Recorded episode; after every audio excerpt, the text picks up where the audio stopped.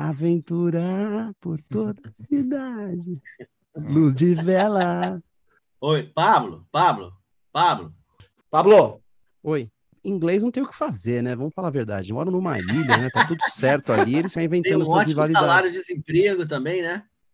Aí, você tá louco.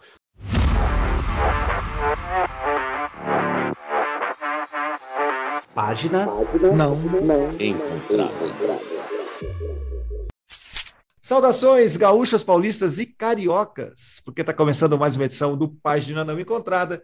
Comigo, que sou Marcelo Fella, diretamente de Porto Alegre, o Pedro Só, que está no Rio, e o Pablo Miyazawa, em São Paulo. Neste programa, a gente vai falar de Oasis e Blur, dos tempos em que as brigas na música não eram revisadas pelo VAR, do Billy Idol e do The Cars, mas também do Bala Desejo e da Sampa The Great, porque estamos em 2022, afinal. Eu quero perguntar, saudando o Pedro Só, as suas primeiras impressões sobre Elvis, que finalmente ele assistiu. Rapaz, eu fui impactado. O, o, o carnavalesco ganhou meu coração. Né? Foi tipo. É, entrei na avenida e aí dancei dancei, sambei, porque realmente a, a, as cenas, principalmente da, da, da, fase da infância e adolescência e começo da carreira do Elvis, o rock and roll, a música impacta demais realmente as opções narrativas. Ele construiu pelo menos umas três ou quatro cenas incríveis e o rock and roll toma a gente. Eu, por um acaso, eu encontrei com o Guto Goff, batera do Barão Vermelho, na saída do filme. Ele estava vendo pela segunda vez e é aquela é a força da música que é mais do que não só é, o rock and roll, mas o rhythm and blues, né? Que a gente ao longo da história você vê que ele sai do rhythm and blues para parar no rhythm and blues com um pouco mais de gospel ali também, né? Mas é maravilhoso, realmente o filme me ganhou totalmente, apesar de, é claro, tem vários senões. Um deles é a, eu sei que o o Baz gosta de modernizar algumas gravações e e remixar e tal. Tem uns raps ali que realmente incomodam e são totalmente dispensáveis, até porque a gente vê que nas novas gerações a, a música do Elvis e a música que está ali mostrada, o rhythm and blues, o blues ali também por tabela, o gospel, são curtidos hoje em dia sem nenhuma concessão à, à modernidade ou contemporaneidade. Mas eu entendo que é, esse negócio de hip hop hoje em dia é uma força opressora do mercado e as pessoas são obrigadas a colocar isso em qualquer coisa, mesmo que seja no Elvis Presley. Para você mostrar o Little Richard, você tem que botar um, um rap. Imagina, para quê? Mas tudo bem. Lindo, emocionou e viva o Rhythm and Blues e o rock and roll também.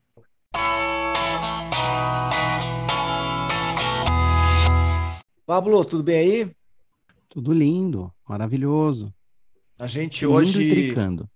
A gente hoje vai, não vai falar do pavement, mas eu queria Porra. saber se é. Eu já vou te avisando desde cedo, entendeu? Porque é, a gente precisa dar um respiro.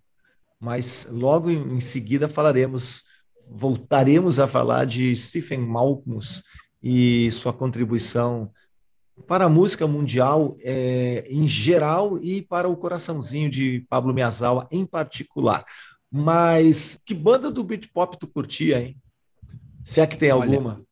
Tem sim, tem um monte, mas eu, como um garoto da minha geração, gostei mais do Oasis. Muito por conta do primeiro álbum, Definitely Maybe.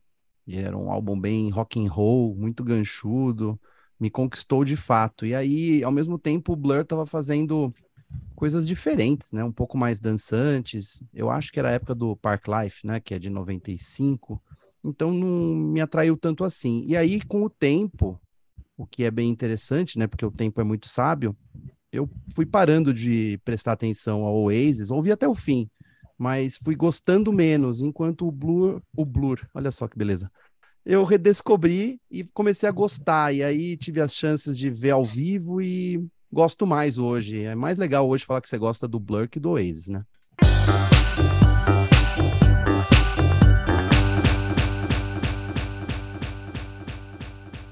E por que o 23 de agosto de 1970 marca o último show de Lou Reed pelo Velvet Underground e a gente está gravando essa edição num 23 de agosto.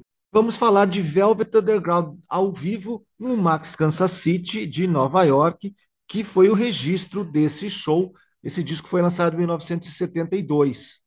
O Lou Reed ele tinha gravado o Loaded é, um pouquinho antes desse show, que foi o quarto disco do Velvet e o disco que ele ainda participou. E aí, conferindo datas hoje, eu me lembrei, me dei conta que o Velvet tem um último disco, que é de 1973, sem nenhum dos seus integrantes originais. A Molta queria participar, mas ela acabou sendo vetada. E aí o disco Squeeze tem o Doug O nos vocais e guitarra, o William Alexander nos teclados e vocais, o Walter Powers no baixo e vejam só, um baterista chamado Ian Pace, que era do Deep Purple, tocou nesse disco do Velvet Underground. Eu acho que eu devo ter ouvido em algum momento da vida esse disco, mas aí eu peguei para ouvir hoje é chato pra caramba. É um disco de rock, hard rock comum, assim, bem comunzinho.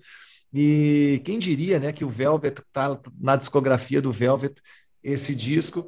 Mas enfim, é o Velvet sem John Cale e sem Lou Reed, o John Cale que tinha saído lá em 68 já para o Doug O entrar, mas é outra banda, né? É quase que, que outra banda, o Velvet, que é a banda talvez mais importante da história do rock depois de Beatles. Será que é, Pedro e Pablo? Polêmico. Ah, seguramente que não, né? Mas, mas, mas tem um, um, um viés, um charme é, e uma influência, mas acho um pouco, acho, acho meio pesado isso aí. E se não é mais você importante. Vai, você vai colocar os, os, o Led Zeppelin aonde? Você vai colocar. Né? Bom, aí vamos começar. Vou, vou trocar a palavra aqui. Deixa, deixa eu trocar a palavra aqui. A mais influente. Das mais, né? Assim, tá no top 5 de influência, eu acho, tá né? Certo. Não tá? É. é, das mais, certamente. É, eu, eu, eu, usei a palavra, eu usei a palavra errada aqui, na verdade. Eu queria dizer influente e, e acabei dizendo importante, embora ela também está numa, numa lista das mais importantes, fácil, assim, né? Não sei se no top 5, talvez até no, no top 5 mesmo, mas influente para a gente entender o que veio depois, lá de pós-punk, por exemplo, né? De tudo que veio depois na música, o quanto o pós-punk foi, foi influente também, e aí para gerações futuras e futuras e futuras e anos e anos 90 e o rock dos anos 2000 que a gente falou semana semana passada aqui, tudo tem um pouquinho de Velvet, né? E, e depois o próprio Lou Reed seguindo com, com, com a parte roqueira que ele, que ele concedeu ao grupo, que também é um dos artistas aí solo mais influentes da música. Eu, eu acho que nessa lista, nessa linha de influência, o Velvet é quase é quase é, ocupa ali os, os, quase que o topo dessa lista mesmo, né? É uma Não, influência estética tá. também, né? É. Não apenas sim. musical, né? Sim, sim. Não, a gente, a gente aí, aí soma tudo, né? Aí soma tudo.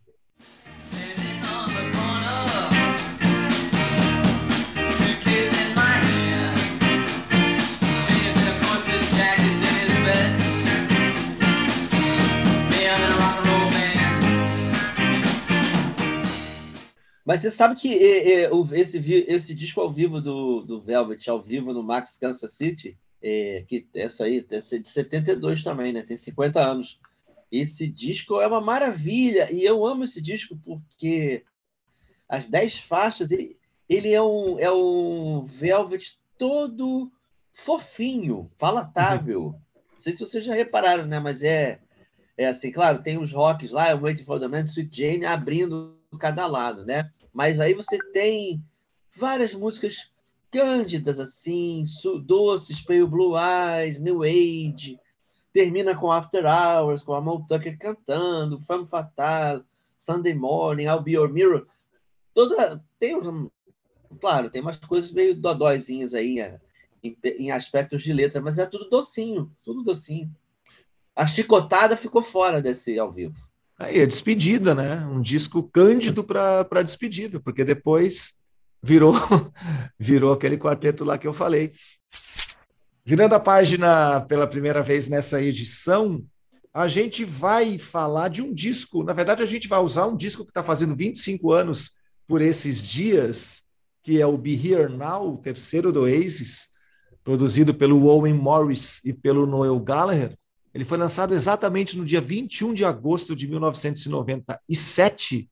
E é curioso que esse disco tem um calendário na capa, tem uma piscina, uma, uma lambreta, né? Tem um calendário na capa que diz a data, 21 de agosto. Só que tem duas capas idênticas com, com datas diferentes. Tem algumas capas que tem a data de 26 de agosto, né? Mas ele de verdade foi lançado no dia 21 é um terceiro disco de uma banda que eu comecei falando aqui, eu gosto bastante, gostava mais ainda naquele momento. Ainda tem boas músicas, mas já tem um, um certo cansaço, acho que uma soberba dos caras aí. As músicas são um pouco mais rebuscadas do que, do que eu acho que eles tinham capacidade de fazer.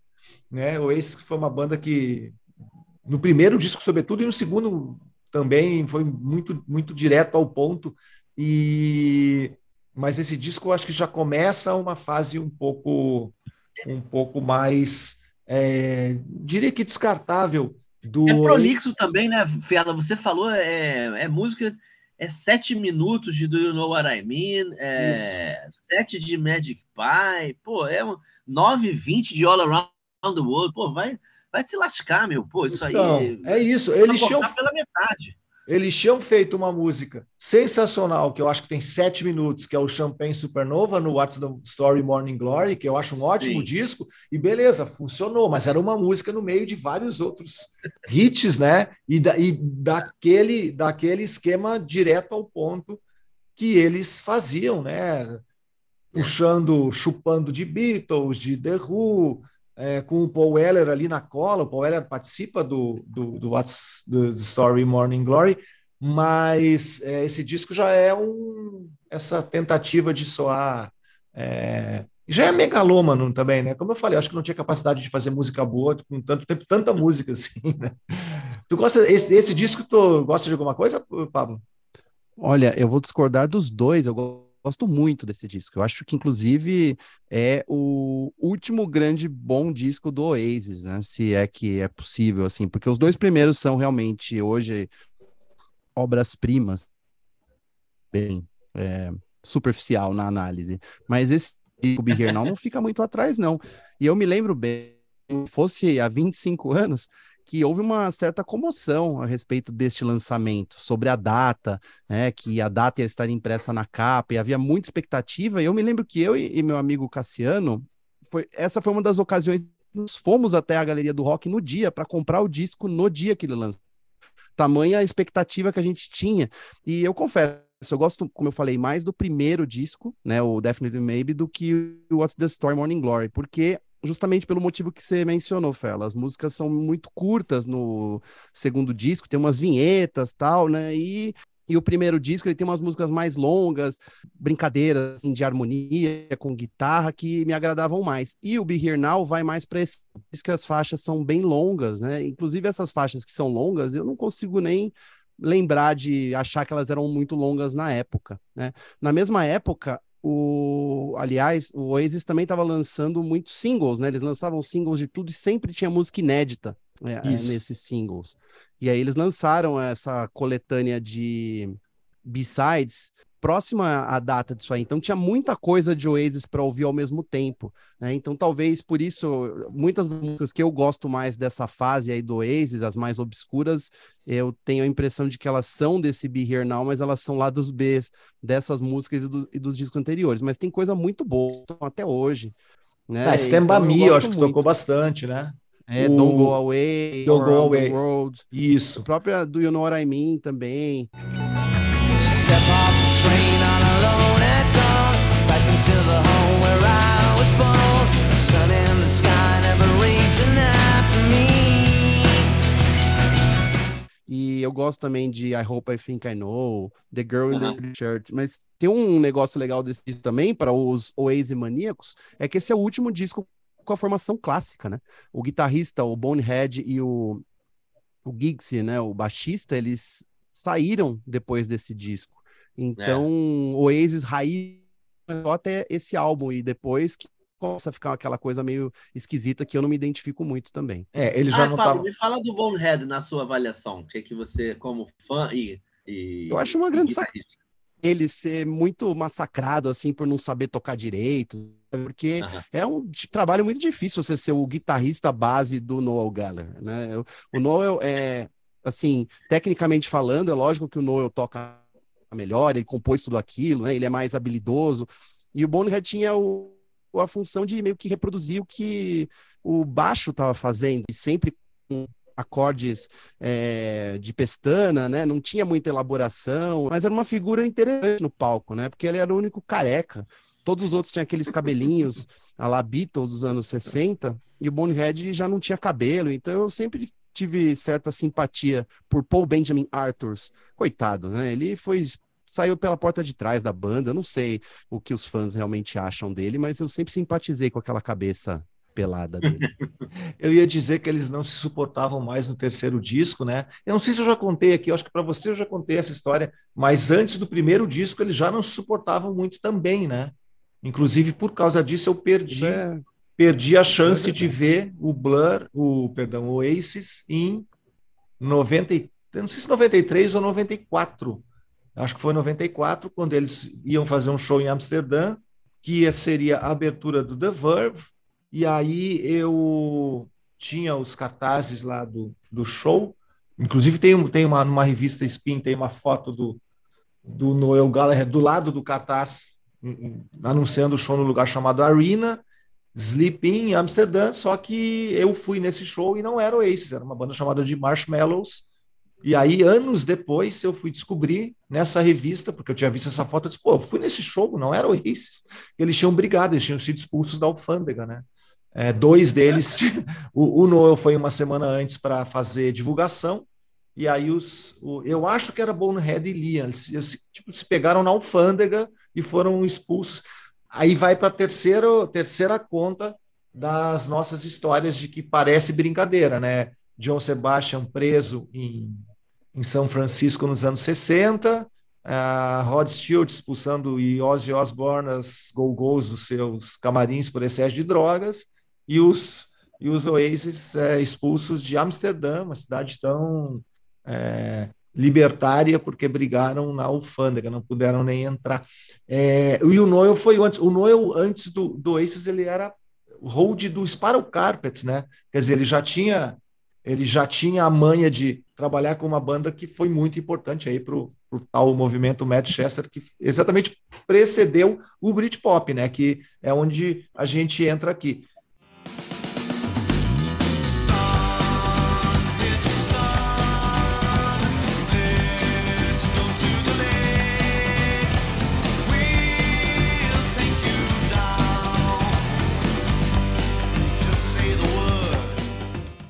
O, Be Adorava essa onda. Eu acho que o Fela também, né? Os, a gente chamava aqui, na falta de nomes mais é, específicos ingleses, da, da galera de Os Franjinhas, que era Spiral Carpets e tinha o, o, os Charlatans também, né? Pô, Charlatans, é... Stone Roses e aí depois Primal Scream. É uma das cenas musicais que eu mais gosto. É. E aí também eu, eu, eu tocava tocava em festa e tal, e eram músicas ótimas para pista de dança. Como DJ, eu, eu adorava. Eu até lembro que. que o, e aí o Blur também, quando surgiu o primeiro disco, o primeiro disco Leisure tem músicas legais também nessa onda aí.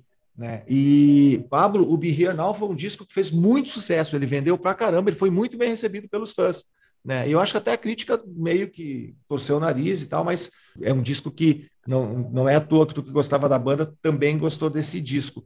O terceiro é. disco do Blur é o que eu jamais gosto do Blur. Eu passei a gostar mais do Blur a partir do Park Life, que é esse disco que, que falou que talvez não goste tanto, que também era um disco que tinha, tinha Girls and Boys na abertura, que é uma ótima música também para tocar em festa. E era um disco, eu estava me dando conta que tem, e eu já falei várias vezes aqui que eu adoro sotaque britânico é, declamado, né?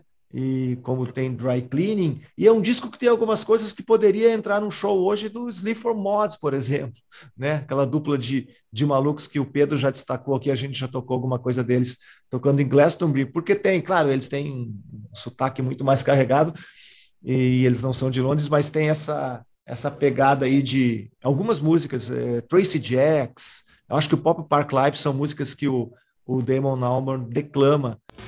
Confidence is a preference for the habitual voyeur of what is known as.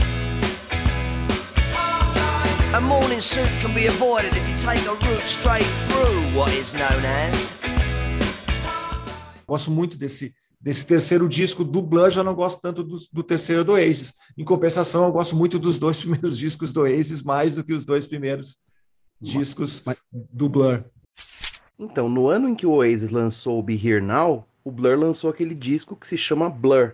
Sim, é sim. talvez o grande sucesso deles por conta daquela música que eles fizeram meio de zoeira e virou o é, Song um arrasa né? quarteirão que até hoje, né? Song 2. Por causa do Song 2, que entrou em... antes, inclusive, né? Isso, que entrou em videogame, né? E aí ali eu acho que os videogames, o Pablo sabe muito mais do que eu, é... porque é um especialista do tema, acho que os videogames, naquele período, foi o período que eles realmente começaram a influenciar a, a as paradas de sucesso e as rádios também que tocavam ainda, né? Que existia é, a rádio mas... que tocava música ainda, né? mais especificamente os games da série FIFA, né? os jogos de futebol, simuladores oficiais da Electronic Arts, que sempre tinham uma música do momento rolando na abertura. Então, no ano de 98, a versão FIFA 98 teve Song 2, e, e também a versão da Copa do Mundo de 98 teve aquela outra música daquela banda que eu nunca vou lembrar o nome, mas é aquela I get knocked out. Chama o Amba.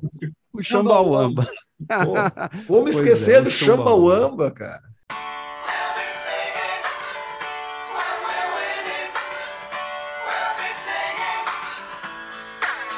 Como esquecer? É... Como lembrar Chambauamba?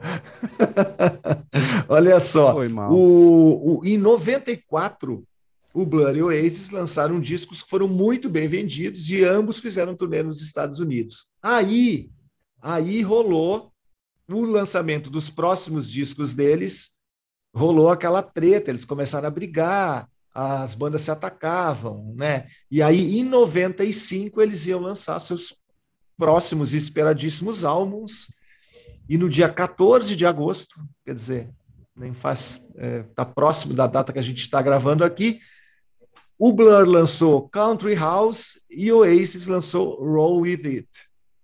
E essa chamada, essa disputa ficou chamada como uma batalha do Britpop, né? E aí tem várias coisas divertidas é, desse, desse dia, desses lançamentos, porque foi, foi muito explorado pela mídia internacional e não só por causa da música, né? Isso foi mais legal. Também o Britpop tem isso, né? O Britpop tem outros. O, o Britpop tem a música, mas tem o Tony Blair, tem o Beckham, tem o, o Damian Hirst, né? Tem o Alexander McQueen, é, eles são, tem o, ele sai, ele sai um pouco, né, da só só da música por questões estéticas é, e artísticas, né, e políticas e, e futebolísticas, quer dizer, tudo estava envolvendo aquela, aquela história, mas a briga entre eles foi muito divertida, quer dizer, duas bandas lançando compactos em 14 de agosto, o Blur venceu essa disputa porque ele vendeu 56 mil discos a mais. O Blur vendeu 274 mil cópias do compacto e o Oasis vendeu 216 mil cópias do compacto no dia do lançamento. Só que o Blur, eles, eles, eles roubaram no jogo, né? Porque eles, na última hora, resolveram colocar o preço do single deles na metade do preço. E aí vendeu mais, mais do que o, do que o Oasis. E essa briga foi era ridícula por um lado, mas tem uma história que eu acho que é que, que segue, né? É, o Noel chamou, disse que o Damon Albarn e o Alex James deveriam morrer de AIDS. Aí no Brit Awards de 95, o Blur, que já era uma banda veterana aí com três discos, levou quatro prêmios, o Oasis ganhou um só, ainda de banda revelação. Aí na hora de receber o prêmio de melhor banda, eles disseram: "Ah, a gente devia dividir com o Oasis e tal". Mas eu acho que o grande a parada mais divertida dessa discussão, dessa briga aqui, é o lance norte da Inglaterra contra Londres, né? Que tem historicamente, né? O Oasis sendo de Manchester, uh, operários e tal, é, caras que amavam futebol e passavam a vida se embriagando nos pubs. Do outro lado, os londrinos do Blur, com preocupações estéticas e artísticas apuradíssimas, refinadas e tal. O som dessas bandas tem a ver com tem a ver com isso também, mas sempre, volta e meia, acontece uma briga dessas na, na na Inglaterra e tem a ver com essa história, o norte contra, contra Londres. Né? No futebol tem bastante disso. inglês não tem o que fazer, né? Vamos falar a verdade. Moram numa ilha, né? Tá tudo certo ali. Eles ficam inventando. Eles têm que ficar inventando tem um essas rivalidades. salário de desemprego também, né? Aí, preocupado, tá louco. You one.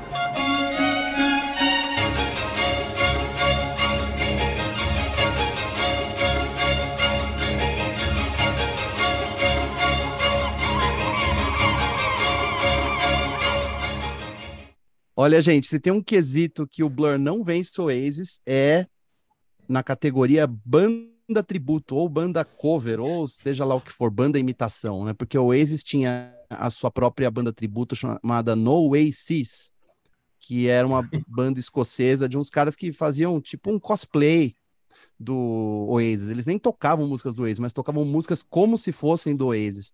E eles fizeram uma versão daquela música tema da Coca-Cola, I'd like to teach the world to sing. Só que uhum. como se fosse Oasis tocando, misturando um, uns riffs característicos. Eu me lembro de ter visto isso na MTV, tomado um susto. falei, meu Deus, os caras ficaram mais feios. Não, mas eram os caras imitando o Oasis. Nunca mais soube desses caras. Eu queria muito ter comprado esse disco deles, porque deve ser muito bom. Porque nada melhor que o Oasis do que uma banda paródia do Oasis, né? Não tem nenhuma dúvida. Não, eu, eu... Demais. O Oasis é acusado de ser pastiche né? De, de Beatles e, e, Beatles related, né? E isso aí eles fazem um pastiche do, do pastiche, porra, tá tudo certo. Não, é, é super válido. Então, aqui, aqui no sul, em Porto Alegre, tinha uma, uma banda é, que chamava Os de Gallagher, que na verdade era uma banda do Marcelo Fornazier, grande guitarrista do, do, do The Fala, né, do Kings of Bullshit Full Effect, tal, que é um disco super importante do rock brasileiro, inclusive, e, e, eu não lembro qual era a formação da banda, eu acho que o Regis San tocava junto, que é um baixista também que tocou com ele muito tempo, que era muito bom. E é muito divertido porque eles cantavam as músicas do Aces no Imbromation total e com o sotaque carregadíssimo. Então era uma piada muito bem tocada né, pelos caras, era divertidíssimo. Realmente o Aces é uma banda que se presta a esse tipo uh, de, de piada. Página não encontrada. Vocês acompanham alguma coisa do, das carreiras solos desses, dos rapazes, dos queridos irmãos que se odeiam? Ou pelo menos fazem de conta que se odeiam, não? Noel e, e Liam? Caim, Abel, talvez? claro que a gente acompanha. Até eu que é, com, a cada ano acho que gosto menos do Oasis e, e, e admiro, por exemplo, mais o Damon Alban mas eu acompanho. E, mas e, e ano passado, o, o, o, o Liam não, o, o Liam fez um. surpreendeu o mundo primeiro, né? Mostrando que era capaz de fazer bons trabalhos longe do, do Baninho. E, e o Noel também mandou um single bem bacana no ano passado também. É, eu acho que tem coisas boas também. Alguma, mais músicas do que discos como um todo, mas Afinal, a gente está em 2022, né? Os discos, as músicas normalmente têm funcionado mais, é, não tem tanto espaço para se pensar em álbuns, mas enfim, eles, eles têm um, um, trabalhos dignos, pelo menos. E o Damon Albarn é um cara que tem que ser. A cada ano ele aparece com alguma novidade melhor do que, do que as, as muitas que ele já nos proporcionou, né? Ele realmente é um cara muito grande. Eu, nessa onda aqui de, de falar de Britpop e lembrar dessa Aliás, divertida vamos discussão. Vamos lembrar uma coisa: Liam Gallagher no, no, no Brasil em novembro, né? Aqui no Rio, no Qual Stage, 17 de novembro. Acho que estaremos lá, né? Pô, legal. Eles, eles vêm bastante também, né? O Noel também ah. já veio o quê? Umas duas, três vezes, eu acho. Eu vi ele uma vez, pelo menos, que eu lembre. Uma vez solo, né? É. Com High Flying Birds. Isso, é. isso. Ah, eu não gosto de nada dessas coisas solo desses caras, não. Falar a verdade, não me motiva muito. Eu gosto do primeiro disco do Noel, mas o BDI lá do Liam eu tenho preguiça. Mas eu sei que é, que é legal. Eu gosto de lembrar da entrevista que eu fiz com o Liam ao vivo, que foi uma coisa muito doida. Mas acho que eu vou falar outro dia. Eu vou tentar buscar aqui uns absurdos, porque foram 30 minutos bem absurdos da minha vida. Ele não tinha voz. Não sei como ele deu uma entrevista meia hora antes do show, sem voz, e chegou a hora do show, ele cantou, e foi aquela chuva torrencial. É, se não me engano, foi em 2008. Ele... É, mas eu conto sobre isso Boa. depois. Boa. Eu lembrei agora eu que... Tenho uma, eu tenho uma entrevista com o Noel pelo telefone também bastante engraçadinha para contar depois. Ah, vai ser depois? Por que não uma, da, uma delas hoje? Eu só vou lembrar, não, eu só vamos, vou lembrar. Vamos deixar vamos, aqui, tem que ser tipo deixar... Ibrahim Suede. Ah, é, depois eu conto. tá bom. eu só vou lembrar então que o, o Liam tem, eu não sei se tem ainda, ou tinha uma loja em, em Londres que era muito engraçada, é uma marca de, de, de roupa dele e tal, e uma loja toda toda classuda, e todos os. Isso aí já era 2000 e alguma coisa, 2010, 2005, por aí.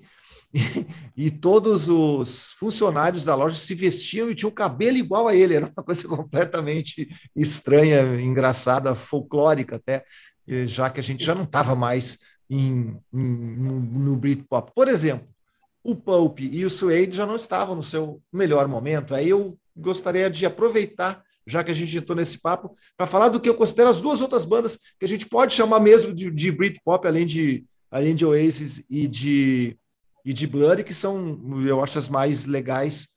O Pulp do Jarvis Cocker e o Suede do Brett Anderson e do Bernard Butler, que eu acho que voltou, inclusive, né? Não voltou a tocar esse ano ou foi ano passado?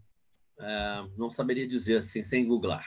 É, eu acho que voltou sim. Eu, eu vi algum, o nome deles em algum festival. Certo. Nunca o primeiro vi. disco. Ouvi. Vi, vi, vi sim, né? Eles tocaram aqui num festival grande.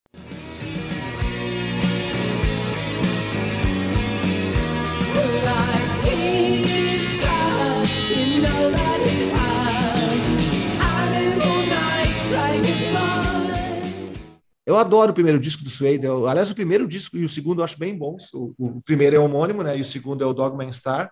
Um é de 93 e um é de 94, né? Quer dizer, aquele período ali desses primeiros discos realmente é, é, é muito interessante. 94, 95, é, 96 eram, eram foram três anos de uma de uma produção bastante interessante, né, em número e, qualidade, né? E esse disco do Suede que tem o Animal Nitrate, o So Young, que são as duas músicas mais conhecidas, eu acho brilhante e o Belas Pulp eu acho muito legal também. O, o Pulp, em 95, gravou o Different Class, que tem os talvez os maiores hits, né? Come On People, Disco 2000, Underwear, I Spy, um disco recheado de hits, e eu considero o último grande disco do Pulp, que é uma banda que eu acho bem legal também. Esses caras são demais, né? Jarvis Cocker é um, é um cara muito talentoso, tem uma carreira solo que às vezes bate na trave e tal, mas que eu acho bacana também.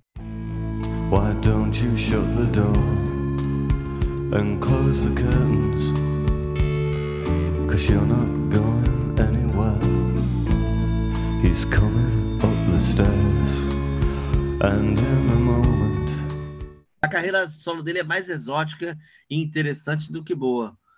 Mas eu, eu, tô, eu acho que eu, eu diria até que é, essas bandas aí, número 3 e número 4 do Britpop, elas em algum momento elas me me empolgaram, me falaram mais assim, ó, me aceleraram mais os batimentos cardíacos do que o Oasis e Blur, apesar de não ter talvez a, a mesma a mesmo tamanho de obra e enfim a mesma mesma repercussão, mas duas super bandas muito queridas. O, o Pulp depois o, o próximo disco acho que foi em 97, depois do, do Different Class, ele gravou aquele disco que é This is Hardcore, que é um disco bowiano total, totalmente David Bowie, né? Muito, muito a ver, até deu uma guinada um pouco. E de resto, se tem gente que coloca aí Supergrass no meio, que é da mesma época, o próprio Radiohead, que odiava ser incluído nessa mesma turma, mas eu acho que essas quatro são as bandas que a gente poderia chamar de núcleo duro mesmo, das bandas mais importantes desse movimento que foi, um, foi predominante aí na música na parte inglesa da música na primeira metade dos anos 90, porque lá do outro lado a gente tinha uma turma de Seattle. Que legal, né? A gente tinha beat pop pulsando de um lado e o, e o grunge sendo saindo do forno no outro. Eram, realmente os anos 90 foram muito frutíferos para a indústria fonográfica e para os nossos queridos ouvidos. E só que é interessante também um o detalhe. O que, que é interessante, Paulo? Você lembram? que tanto o Suede ou Suede ou Suede como o Pulp ou Pulp tocaram em São Paulo há exatos 10 anos, no intervalo de um mês entre um show e outro. Veja só, eu estive nos dois. O Suede tocou no Planeta Terra em outubro e o Pulp tocou no Via Funchal, finado Via Funchal, em novembro. Veja só. Finado Via Funchal, que teve de show bom lá, não teríamos Saudades tempo para falar hein? aqui, né? Nossa. Mas verdade. um tributo para Miriam Martinez aí, nossa estimada amiga, que sempre nos recebia no Via Funchal com um sorriso e um abraço. Exatamente, demais. Grande, grande lembrança.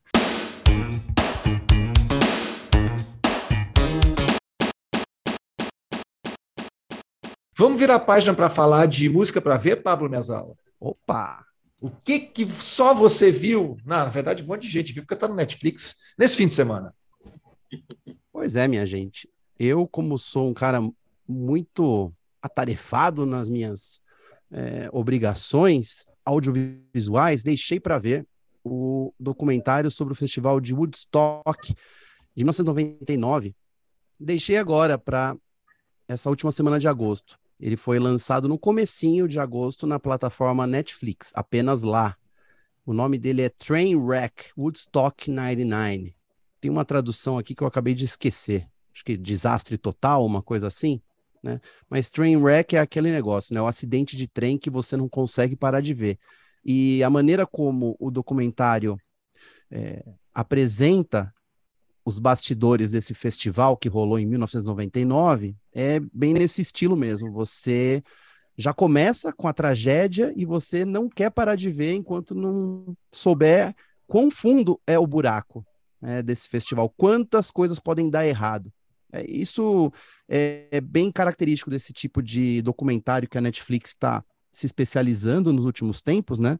É, a gente assistiu o documentário sobre aquele festival, o Pyre Festival, né, que deu tudo errado, e as pessoas meio que pegam um gosto, né, por assistir esse tipo de reportagem. É bem enviesado, né? Vamos falar a verdade. O negócio é feito para você é, ficar instigado desde a primeira cena, porque eles já colocam a coisa com uma puta tragédia e sempre com entrevistas com testemunhas oculares que provavelmente são induzidas a falar as coisas que falam para aumentar a carga dramática do negócio. Né? Não estou querendo dizer que o festival não foi uma tragédia, foi sim, né? Mas a maneira como a Netflix encontrou para contar essas histórias em documentários é bem.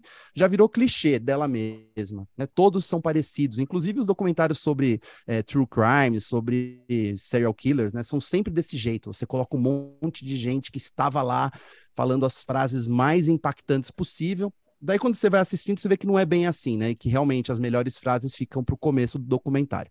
Mas, tirando essa parte, Woodstock 99 é um produto bem interessante, principalmente para quem gosta de música, de produção de música, né, para entender como algo que é tão promissor pode dar errado. Né? E o mais legal é que ele tem entrevistas, uma longa entrevista com o Michael Lang, que é o cara que criou o Festival de Woodstock em 1969, quando era um jovem idealista, e levou o Woodstock para os anos 90, conseguiu fazer uma versão em 94, né, que foi apenas enlamelada, mas não foi trágica. E aí, é, na comemoração de 30 anos do Woodstock, resolveu fazer uma versão é, para entrar no novo milênio, né? Numa cidadezinha no estado de Nova York chamada Rome, né? Então é bem é, emblemático, né? A cidade chama Roma e, e o festival pega fogo né? E eles até comentam isso, né? Roma está em chamas em certo momento. E aí é uma comédia de erros. Os fatos vão sendo desenrolados e mostram desde o começo por que, que o festival tinha tudo para dar errado e deu errado, né? Eles apontam bem os dedos assim para quem são os culpados, né? Dando um spoiler aqui, a culpa é da ganância, né? que faz é, os organizadores do festival economizarem coisas básicas como limpeza, é, é, banheiro químico, é, segurança, coisas assim que hoje são padrão e deveriam ser em qualquer evento com aglomeração, né? E esse evento eles venderam 250 mil ingressos num lugar que era uma base aérea militar. Então não tinha grama, não tinha sombra, e o calor daquele agosto de 99 foi histórico também. Né? O resultado é que morreu gente, né? o resultado é que houve muitos casos de violência sexual e estupro, e contando mais um spoiler, a plateia simplesmente bota fogo no festival inteiro e destrói ele inteiro e as coisas só melhoram quando a polícia chega. Né? O mais engraçado para mim é que eu já estava no jornalismo nessa época, em 99, já trabalhava em revista e tudo mais, mas eu não me lembrava disso, né? Eu não lembrava que esse evento tinha sido tão catastrófico. Inclusive, a, o documentário mostra, né? Olha, cenas de tragédia do festival correram o mundo inteiro pela televisão.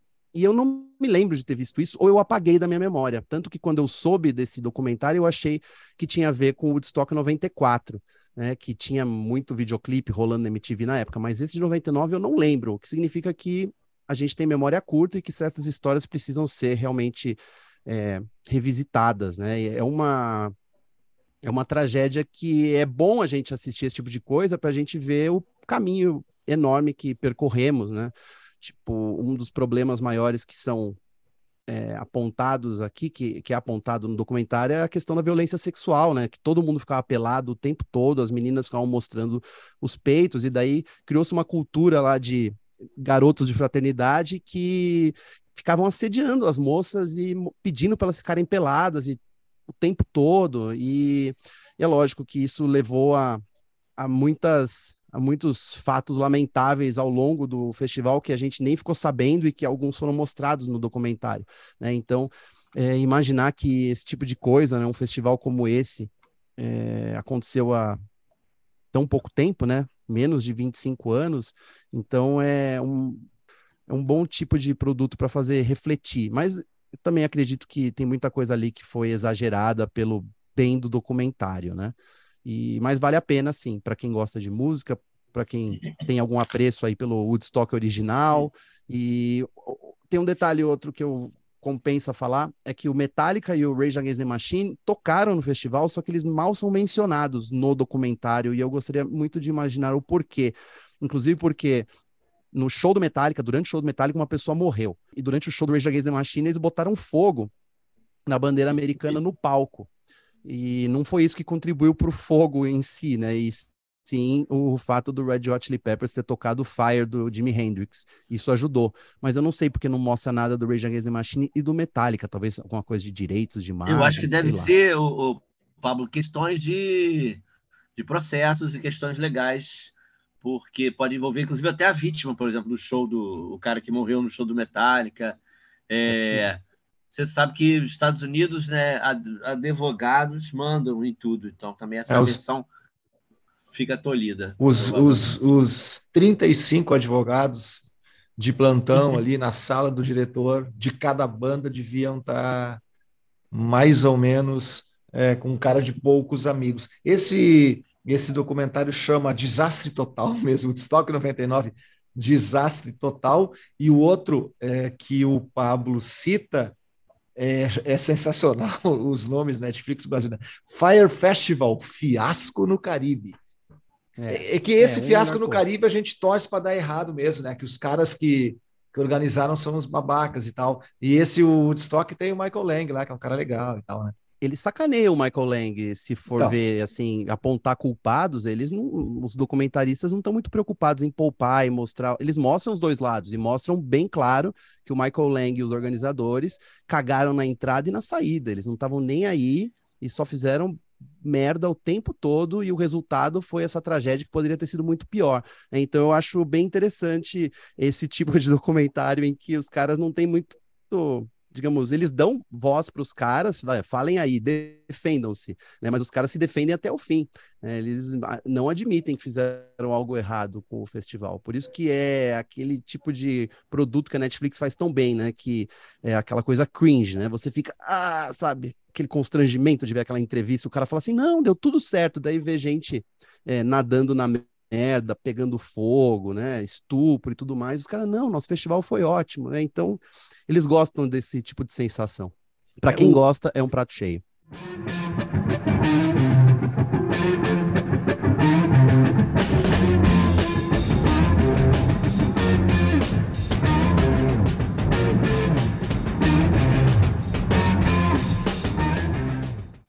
Vamos falar de Sampa the Great, Pedro Só? Vamos falar de Sampa the Great, um belíssimo show que eu pude ver num do melhor lugar de todos, o melhor lugar do mundo para ver show, que é o Circo Voador do Rio de Janeiro. Na minha opinião, totalmente corrompida e parcial, mas é, é, é, é algo, é um caso que é mundialmente reconhecido, um lugar realmente mágico para ver show. E estava lá a plateia, era uma produção do Queremos, sempre querida, com uma plateia diferenciada, pessoas que assistem a que, que assistem bons shows, que ouvem podcasts interessantes, como o Página, e, e, pessoas que estão em busca de informação musical, mesmo sem conhecer exatamente o que, que as esperaria né, ali. E a Sampa the Great tinha, uma, tinha essa coisa dela ser da Zâmbia, radicada na Austrália, e ela trazer elementos do Zambia Rock, né? Que tinha um tio dela que tocava numa banda conhecida de, do, do, do, rock local lá, e, e, o som dela tem uma. É, é, eu descobri, eu não sabia que ela, ela trabalha com uma banda familiar, né? A irmã é back vocalista, tem um primo que toca guitarra, e o som tem afrobeat, tem momentos totalmente rhythm and blues, assim, um pop mais moderno também. Ela faz rap, né? E nessa mistureba toda, a gente tem um show bem para cima. Ela muito feliz ali também de estar ali daquela interação. Foi muito bacana ver o final do show também a, a alegria do artista de estar na Latin America, está demora que o pessoal manda um espanhol ali errado, mas tudo bem, a gente perdoa. E estavam todos de branco também numa vibe aí que pode ser vista como religiosa, mas também pode ser vista só como coisas, é, boas vibrações no momento de tanta tensão com religião no meio, né, no nosso país. Foi demais, foi ótimo. Sampa the Great foi great no Rio, no Circo Voador. Born, born in a baiting, warata ki warata no check what's in. Have a fishy way in, I got some booty cause make the money like ten. My cash, my stash, my flow, and I figure these figures six figures I'm show. This dress, respect this glow. Better watch it when you other with you, but no, please don't. Pablo, Vamos virar a página para falar de New Wave e aí do The Cars? Vamos, mas eu não sei. O The Cars é uma banda de New Wave mesmo? É, ele era considerado era considerado New Wave naquela coisa dos rótulos ali, né? E é assim, ele era, era apresentado no Brasil como tudo, New Wave, tudo né? Que não era, tudo que não era assim meio retrô, meio, meio hard rock blues, é, é, é, tipo, então assim, The Police, New Wave, Elvis Costello, New Wave, é, The Cars, New Wave, é, The Neck, New Wave. Talking Heads, Blonde, é tudo New Wave, Pablo. É tudo New Wave. É, ah, XTC era considerado New Wave também, apesar de também não parecer. Mas como diz o João Penca, como cantava o João Penca, né? Todos eles também vão ser New Wave. Ele também vai ser New Wave.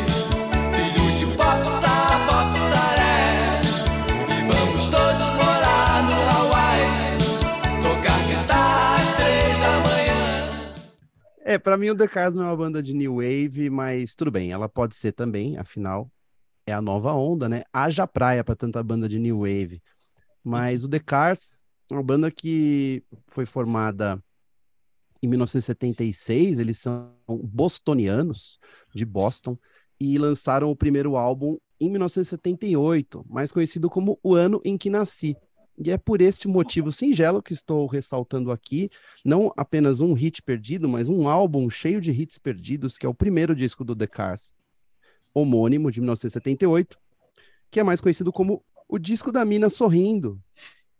Como descrever melhor, né? Esse batonzão aqui da modelo russa, que se, sim, ela tem nome, Natália Medvedeva, que se ela não é parente do tenista, é, talvez Medvedeva seja um, um sobrenome bem comum na antiga União Soviética, né?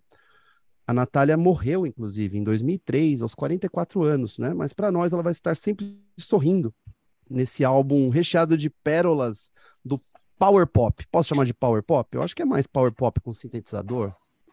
Enfim. Pablo, essa é, é, essa é a sessão Hits Perdidos que, que, que o Pablo edita toda semana. Então, sim, fica à vontade, não tem problema nenhum. A gente adora eh, ouvir rótulos errados, mas New Wave também é errado, entendeu? Então, É, são, somos três jornalistas do tempo que a gente tinha que ter rótulo em tudo quanto é coisa para tentar explicar as coisas melhor. Então vamos lá.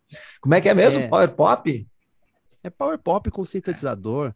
Eu fico feliz de não ser mais jornalista de música de fato, para não precisar mais ficar utilizando essas muletas aí, né? Porque para mim é rock. Né? O fato de ser rock. Ah, rock é mais fácil, hein? Rock é, eu gostei rock. agora. É. E o, o The Cars é muito importante, né? É muito mais uma banda de singles do que uma banda de discos, né? Como a gente até conversou aqui antes de começar a gravar. Esse disco de 78, que chama The Cars, é o mais famoso deles, porque tem vários desses hits. E só que eles nunca tiveram discos muito bons, assim, completos, né? Talvez o disco de 84 deles tem bastante hit também.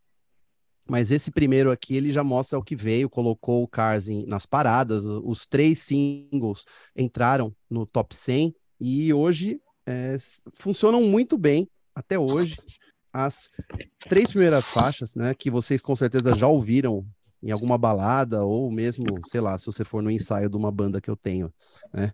Tem Good Times Roll, My Best Friend's Girl e Just What I Needed.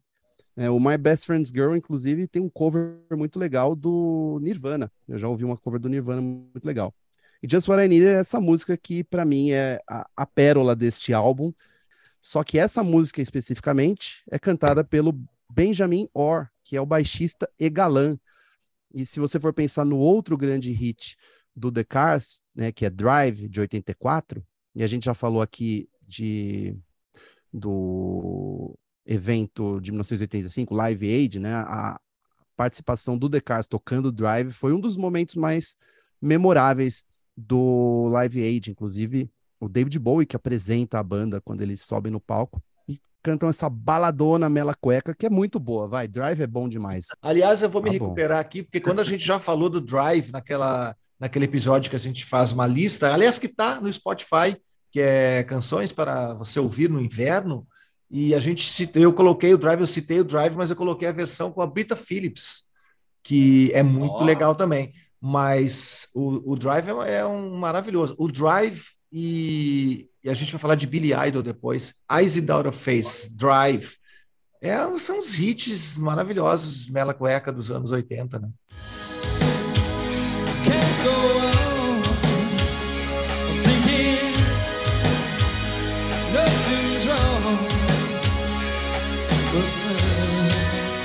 Gonna drive you home tonight? é a música do bailinho, né? A hora que você largava a vassoura e, e direcionava seus esforços naquela gata, né? No meu tempo, acho que a, a gente estava dançando mais Information Society do que The Cars. Mas enfim. E patins, não? O... É, lembra? Tinha uma música chamada Repetition, que era um convite ao. É, não, ele fazia shows, o, o vocalista patins. usava patins no palco.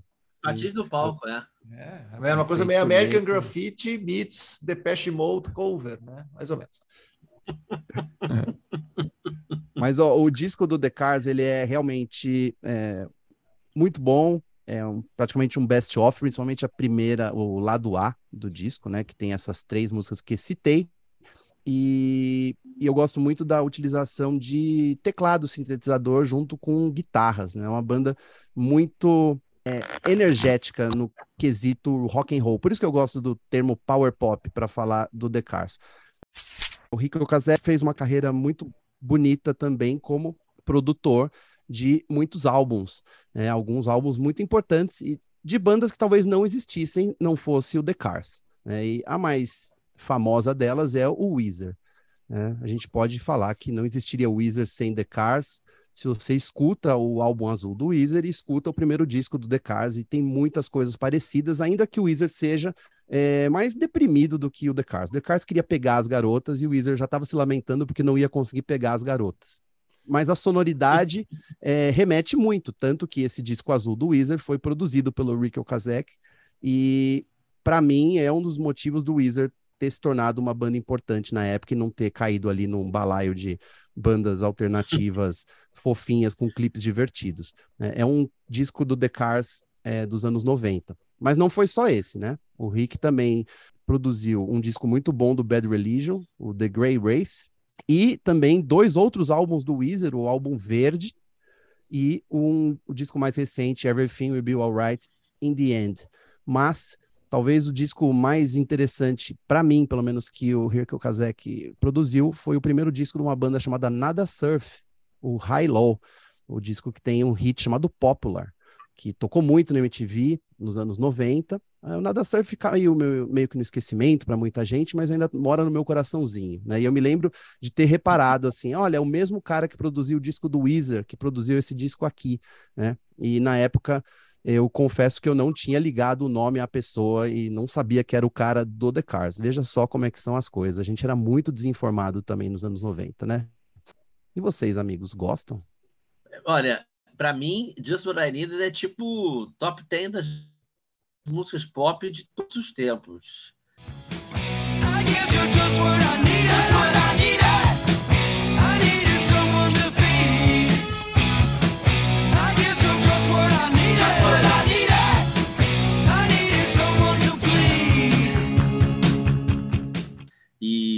My Best Friend's Girl, que, que você citou, é incrível porque a construção da, da narrativa, né?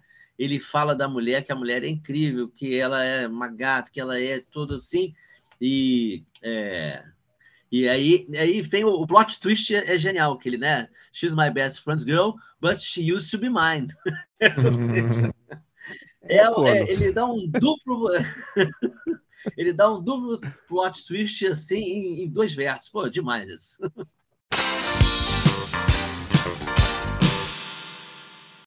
Vou virar a página para a sessão resenha. E eu tenho ouvido falar bastante do Bala Desejo desde, sei lá, uns dois, três meses pelo menos. E como o Pedro Sol hoje me nos falou sobre Rock in Rio, né, que ele vai assistir o festival e que está chegando, e eles vão tocar no, no Rock in Rio. Então, depois de muito tempo ouvindo falar, eu resolvi ouvir o disco do Bala Desejo, que Pode-se dizer que é uma das novas sensações é, de parte da crítica brasileira. Eles são o Zé Ibarra, a Júlia Mestre, a Dora Morelenbaum e o Lucas Nunes como vocalistas, todos já com é, bastante conhecidos de trabalhos solo anteriores.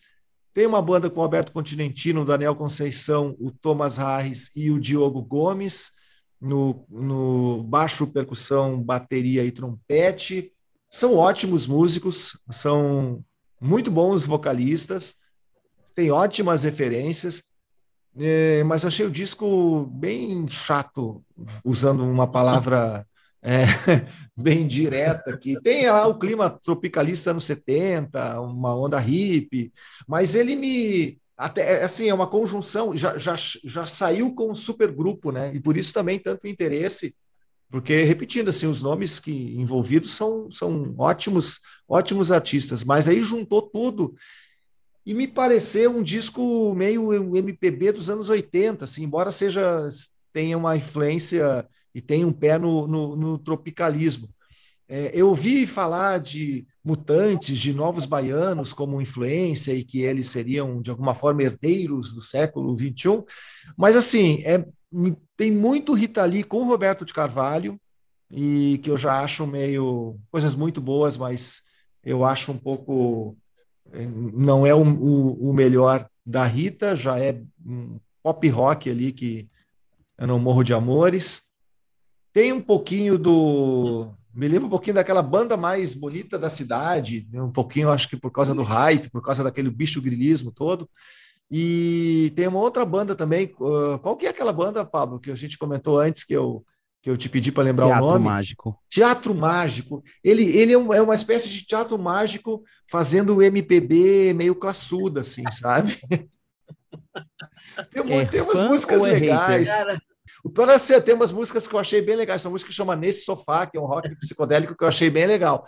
Mas ouvindo o disco como um todo, assim, eu entendo que vai ter muita gente é, contrariada e com o que eu estou falando e que vai gostar e tal, porque são muito talentosos essa coisa toda. Mas para mim é, é, é aquela herança de MPB que eu não gosto. E eu gosto muito de novos artistas que fazem MPB ou algo parecido com isso ou que são mais ou menos dessa turma. Tava pensando lá, estava ouvindo hoje a Ana Frango Elétrico também, que eu acho bem divertida. É, o Terno, que vocês não gostam muito, mas que eu acho bem legal. O Banana System, que eu acho incrível. A Karina Burr, são os nomes mais antigos, uns mais novos aí. O Teto Preto, Carne Doce, que eu gosto pra caramba do, do vocal da, dos vocais da Sal Major. Mas, enfim, eu gosto um monte de. Sempre fico procurando bandas novas para ouvir, e, e, mas essa eu achei meio boring para minhas referências, pelo menos, e para o meu gosto pessoal. Tem dias que só resolveu se engraçar de ver. E quando ele se engraça, quem cora sou eu. O, o Pedro falou alguma coisa e travou aqui. Quando você falou do, da banda mais bonita da, da, da cidade, eu falei, nossa, depois dessa comparação, fujam, corram para as montanhas, era isso. Run é, né? Mas, Mas vai lá, talvez vocês vão, vocês vão ouvir e possam até gostar. Como eu... eu quero, eu quero, quero falar o seguinte. Vocês podiam ouvir e, e, e, dar um feedback no próximo programa. A gente vai ficar prometendo coisas, né? A gente vai falar isso, no próximo é, programa vamos... de uma historinha de quem mesmo, Pedro? Do Oasis? Não, é isso? A gente ficou devendo uma entrevista do Oasis que eu fiz. Eu vou, eu vou contar eu uma historinha. O Pablo também, uma entrevista do Oasis, boa. A gente vai ter agora vários cliffhangers agora, é isso aí. Ah, boa. isso é bom, né? E a gente Como nem falou. será que foi a história? Como será essa história que Pablo vai contar? Tan, tan, tan. Tem drogas no meio, ou no começo, ou no fim, Pablo? Ah, acho que a única droga é a minha performance como entrevistador. Né? Eu fiquei nervoso, mas ele foi ótimo. É isso que eu queria ressaltar. O Liam Gallagher, ele parece um cuzão, mas ele é ótimo. A minha tem sexo, mas, eu, mas não conto. Depois só. Não, só no Twitter. Eu... Só, no, só no Twitter. Vamos para as últimas. Eu cheguei à conclusão que chamar de bônus track nossas, nossa despedida aqui não tem nada a ver com revista, né? A gente fica aqui fazendo uma espécie de revista ao vivo. Então vamos com as últimas palavras. E eu quero dizer para vocês que no dia 16 de agosto, portanto, que ano foi isso? De 1982, portanto, há 40 anos, foi lançado o compacto com a música Tempos Modernos, do Lulu Santos, em setembro foi lançado o primeiro disco do, do Lulu e que, enfim, fez ele despontar para o sucesso nacional. Mas eu só quero ler aqui, antes de passar a bola para vocês, os músicos que tocaram no estúdio com o Lulu Santos. Liminha no baixo, Serginho Erval na bateria, Lincoln Olivetti no sintetizador, Repolho nas claves, Picolé também na bateria, Cidinho na percussão, Robson Jorge no piano elétrico e clavinê, Pedro Fortuna no baixo, Edinho Espíndola na bateria, Mu Carvalho sintetizador e Pena Café na bateria. Que timaço para tocar com o Lulu Santos logo no começo da carreira, logo no primeiro compacto, não é, Pedro? Só. É, não, incrível. Serginho, ainda tem Serginho do Roupa Nova na bateria. Eu não tinha ideia, tinha essa passagem de bastão aí que tem é, Olivetti, Robson Jorge, e aí, e, bom, e ainda tem o Mu também, né? Que é de In Between, e aí tem o Liminha no baixo, né? E o Lulu chegando também, que vindo já do, do da sua formação prog, prog funk, Vimana, para chegar no pop rock, que, como ponta de lança do rock brasileiro dos anos 80. É, o Edinho Espíndola era o baterista do Bicho da Seda, né? Liverpool e depois Bicho da Seda também que também está nessa é. turma aqui, é muito impressionante.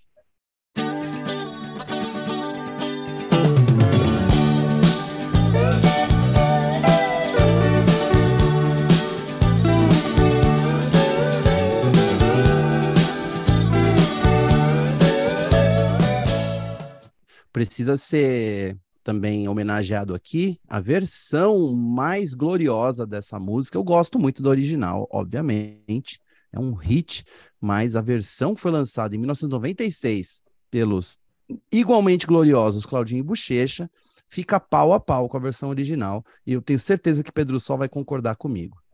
Eu já concordei. Quando você começou a falar, eu já tinha concordado. Aí que eu tá. Nem sabia é isso que aí. Ia... Quer dizer, eu nem sabia, não, eu já sabia que você citaria. A convicção com que, o, com que o, o Pablo rapidamente procurou, porque senão estava na pauta dele aqui. Ele procurou alguma referência. Quando ele falou, olha só, eu tinha certeza que seria um sucesso esse comentário do Pablo, assim como teremos certeza que será a sequência da noite será um sucesso para nosso amigo Pablo Miyazawa. E Mas, eu quero gente... dizer também que eu vou contar, então, no próximo programa, a minha noitada acompanhando o Claudinho Bochecha pelos bailes eh, de Porto Alegre. Que noite maravilhosa. Olha só. Temos que falar, inclusive, desse disco, cara. O, o disco seminal, é, homônimo de Claudinho Bochecha, o primeiro disco de 1996, talvez tenha sido um dos discos que mais escutei na vida, de cabo a rabo. Houve uma viagem que fiz com meus amigos para Itanhaém e a gente comprou esse disco é, enquanto a gente comprava carne para o churrasco. Tinha o CD do Claudinho Bochecha no, no balcão do supermercado e a gente comprou também por 10 reais ou menos. E a gente ouviu do sábado de carnaval até a quarta-feira de cinzas. Foi maravilhoso. Nunca parou. E então eu sei todas essas letras de coração. Então, se a gente quiser falar sobre esse disco em algum episódio futuro, ficarei muito feliz. Eu vejo a vida melhor no futuro. Eu vejo isso por cima do muro hipocrisia que insiste nos rodear. Pessoal, vou virar a página aqui para a gente falar um pouquinho é, de Rock in Rio mais uhum. um Rock in Rio que não é o que vai ser realizado aí no próximo mês. Dessa vez no Rio de Janeiro. Rock in Rio, agora a gente tem que dizer que Rock in Rio, o próximo vai ser no Rio de Janeiro, né? Já que ele tem é, ramificações em várias cidades do mundo, mas o grande Billy Idol causou na sua vinda ao Rock in Rio 2, é isso? Em 91 é porque a gente, mas a gente está falando dele também porque ele estará no, no dia 9 de setembro no, no Palco Mundo, voltando ao Rock in Rio, fazendo um grande comeback, né? Espera-se, para matar saudades aí dos fãs, dos fãs New Wave, como a gente já falou mais cedo aí. O, bom, eu vou, eu queria, como a gente contou no, no fim de semana, no, no episódio passado, contamos sobre as desventuras das Googles no Rio de Janeiro, no primeiro Rock in Rio. Hoje vamos contar sobre a passagem de Billy Idol no Brasil em 1991. É, ele não estava, ele realmente não estava no auge, mas ele vinha de uma fase próxima com hits, né? Só que ele tinha sofrido um acidente de motocicleta que deixou ele ele, ele não estava manco no palco, mas ele ainda não estava assim saltitante normal é, acho que ele ainda devia estar na fase fisioterapia, cheio de pinos, né? Em, em, uma das pernas.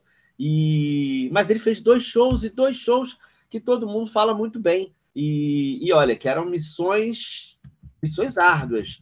No primeiro dia que ele cantou era o dia 19 de janeiro de 91, 1901 de 1991 junta, ele pegou a bola, nesse dia teve Inexcess e Santana. Inexcess estava no auge da popularidade, Santana é Santana, e ainda tinha Engenheiros do Havaí também muito bem de popularidade, e o seu quase pseudoclone Supla. E no dia 20 do 1, é, Billy Idol não estava escalado inicialmente, mas é, houve um forfé. Robert Plant alegou que a guerra do Golfo estava é, fazendo circular pelo mundo uma coisa mais perigosa, e aí, digamos assim, amarelou, Robert Plant cancelou, e então o Billy Idol fez duas noites.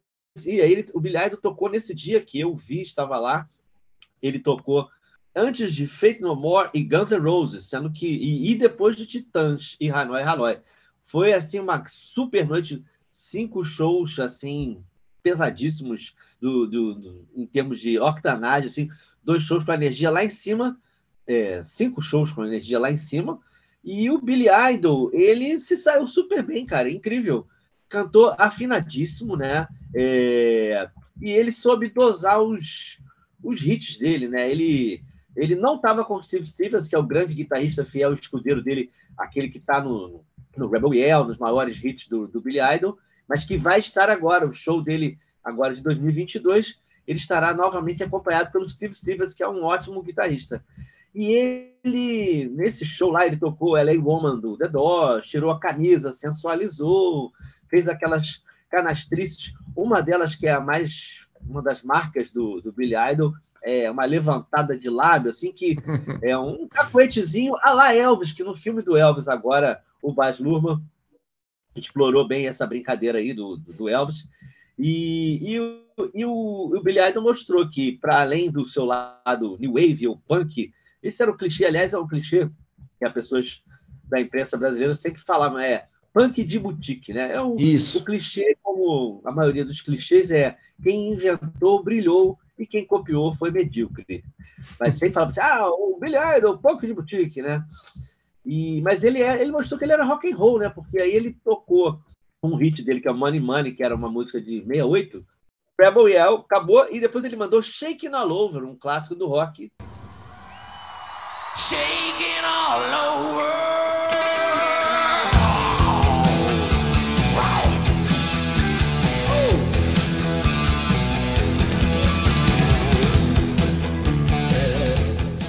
Eu lembrei que quando ele teve esse acidente, ele, eu acho que eu não sei se ele estava indo ou na, na semana da gravação daquele clipe do Cradle of Love, que aí eles usaram um artifício, que ele não aparece no clipe, é uma garota seduzindo um, um cara mais, mais caretão, Yup e tal, e, e o Billy Idol aparece só no, nos quadros, exatamente com aquele cacuete, né? Aquela coisa de é, a lá Elvis de levantar ah, o lábio superior para tirar uma onda. Ele é um comédia sensacional, né? Tem essa onda do, do punk de boutique que, que deram que deram para ele, mas é, realmente foi, foi muito legal e, e deve ser legal ver, ver Billy Idol mais uma vez a essa altura.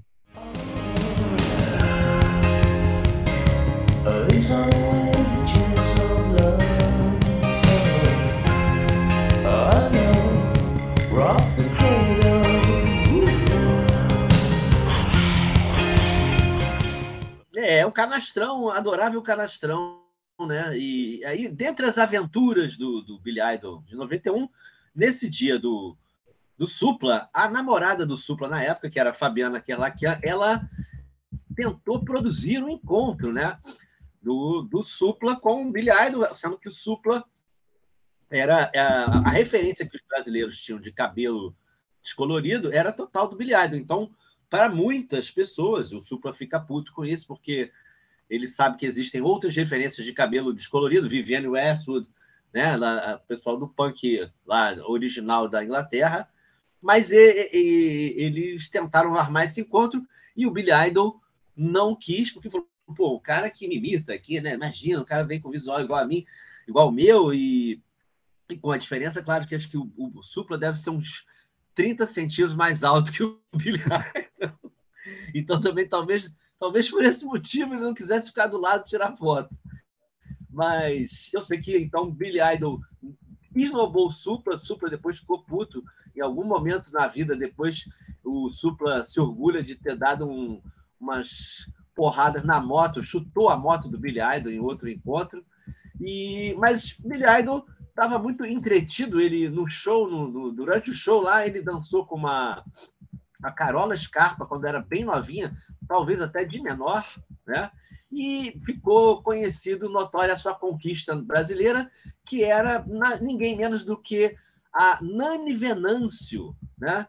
que era a musa da abertura da novela Pantanal, a original, né? E que é, aí já é uma informação totalmente não comprovada, mas de que esse romance do, do, do Billy Idol com a Nani Venâncio teria sido animada também de uma maneira inusitada com um sushi erótico, né? É, uma mania que isso seria popularizada depois nos anos 90 a partir do programa do Faustão. Algumas pessoas vão se lembrar da televisão de alto nível, incrivelmente surreal dos anos 90 no Brasil, a TV popular. Esse sushi erótico aí Billy Idol, chegou antes junto com a Nani Venâncio. Olha só que beleza, essa informação totalmente, uma informação, né, é, que só o Página Não Encontrada pode dar para vocês.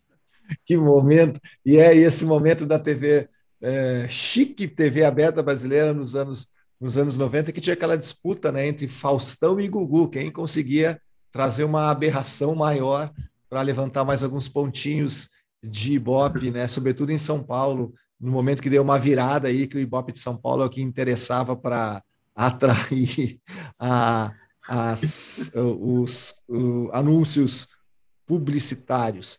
Mas pô, hoje a gente foi bem de comédia, hein? A gente teve aí o Lian Gala, a briga lá do, do, do, pessoal do Blur, agora tem Billy Idol, tá? A gente no, no nosso nosso cardápio de canastrões amáveis, amados e amáveis e divertidos, a gente está batendo um bolão. Vamos encerrar essa, essa edição, então, Pedro Só? Vamos fechar essa edição e ó, já sabendo que tem temos aí uns cliffhangers para a próxima aí. Exatamente. Vocês ficarão e... sabendo novas aventuras. E vou, eu, eu vou buscar também mais uma história perdida do Rock in Rio que nós estaremos aí já na boca do festival. Boa. E semana que vem estamos de volta para mais uma edição do Página Não Encontrada. Página, página, não, página não, encontrada. encontrada. encontrada.